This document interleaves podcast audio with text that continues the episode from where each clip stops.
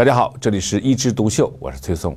今天呢，咱们来聊一个中国三大致盲原因的眼科疾病——青光眼。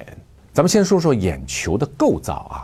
咱们这眼球呢，特别像照相机，而且啊，像数码相机。为什么这么说呢？哎，你看我们的眼睛的前面啊，呃，角膜啊。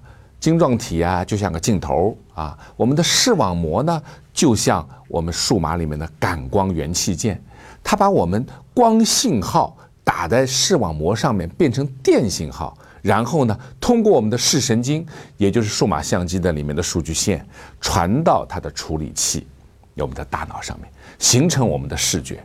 而整个一个眼球，这个。类似照相机的东西里面，什么东西是非常纤弱的呢？那就是细细的视神经。那视神经啊，一旦受到损伤，那前面的镜头啊，这个感光元件啊都没有用了。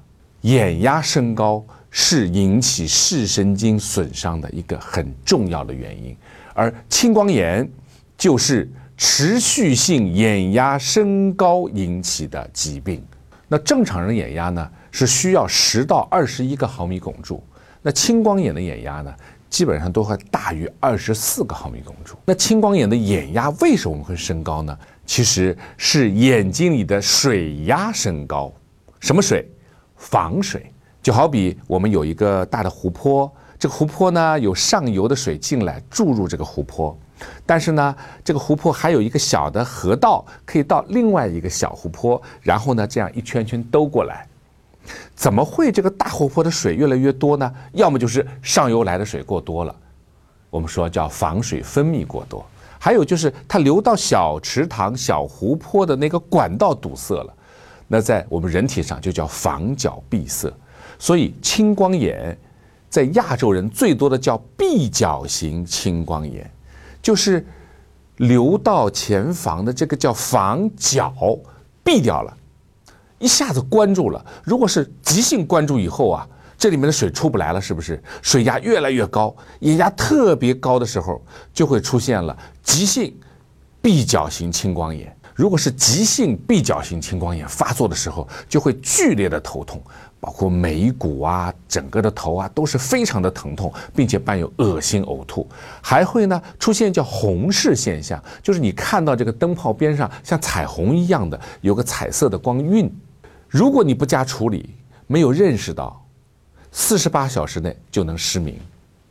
那除了急性闭角性青光眼以外，很多的是慢性闭角性青光眼。哎，就是由于很多激发的因素引起这个房角呢，慢慢慢慢慢慢的狭窄，最后关闭。那么这个眼压呢，就不是急剧升高的，是慢慢升高的。但是呢，我们就会老是觉得眼睛胀啊，眼睛很疲劳啊，休息会可以好啊。但是呢，过一段时间又胀了，不加以注意啊，它的慢慢慢慢升高的眼压就对我们的视神经有影响，最后也会导致失明。最最让我们感觉少的是开角性青光眼，也就是说，它不是由于这个堵塞了啊，但是可能是由于整个防水量过多了，它基本上没有感觉，那就偷偷的没有感觉的偷走了你的视力。那当然，除了原发性的这些青光眼以外呢，还有继发性青光眼，比如说眼睛的外伤啊、白内障啊、远视啊、近视啊，还有葡萄膜呀、角膜等等炎症引起的。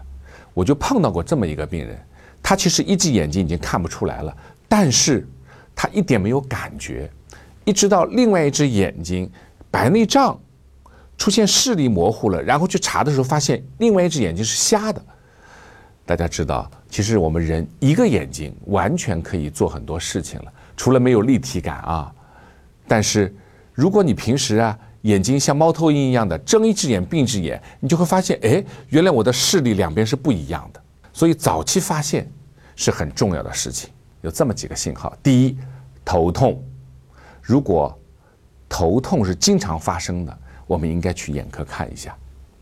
第二个呢，有家族史的人，你就一直要当心一点，很有可能当你三四十岁以后啊，青光眼也会遗传到你。第三呢，就是经常眼睛发胀并且视疲劳的人，眼睛发涩啊，我们一定要注意自己的眼睛的保健。第四呢，我们看灯光的时候，哎，发现有红视现象，就是哎边上有一圈彩色的光晕，这个就是很危险的信号。当然，如果你的远视或者近视突然间有度数的加深的变化，也要去医院看一下。其中呢，最最容易看的就是测眼压。大家有没有去体检的时候啊？有一个仪器，眼睛看着啊，然后像一股风吹过来一样，呼吹一下，然后眼睛呀一仰，你眨一下，它已经测好了，眼压已经测好了。这个是非常简单的一些检测啊。但是记住，还有一种叫做。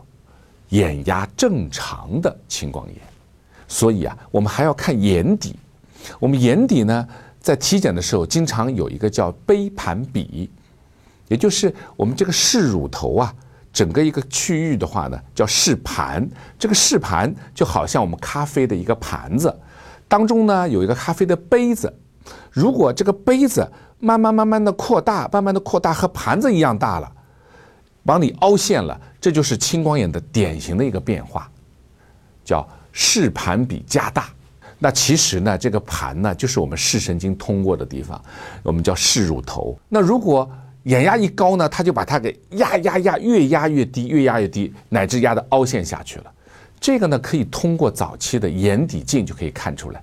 当然，如果有些人已经到了一定程度以后，它会出现视野缺损。我们的视野其实是很广阔的啊，我们不光是看前面东西，我们侧面东西余光都看得见的。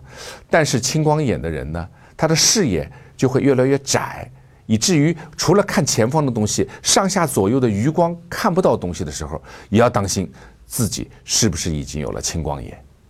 所以有很多时候啊，需要我们自己去早期发现。当然，最简单的就是测眼压、看眼底。好，那我们青光眼今天就讲到这儿，我们下次接着聊。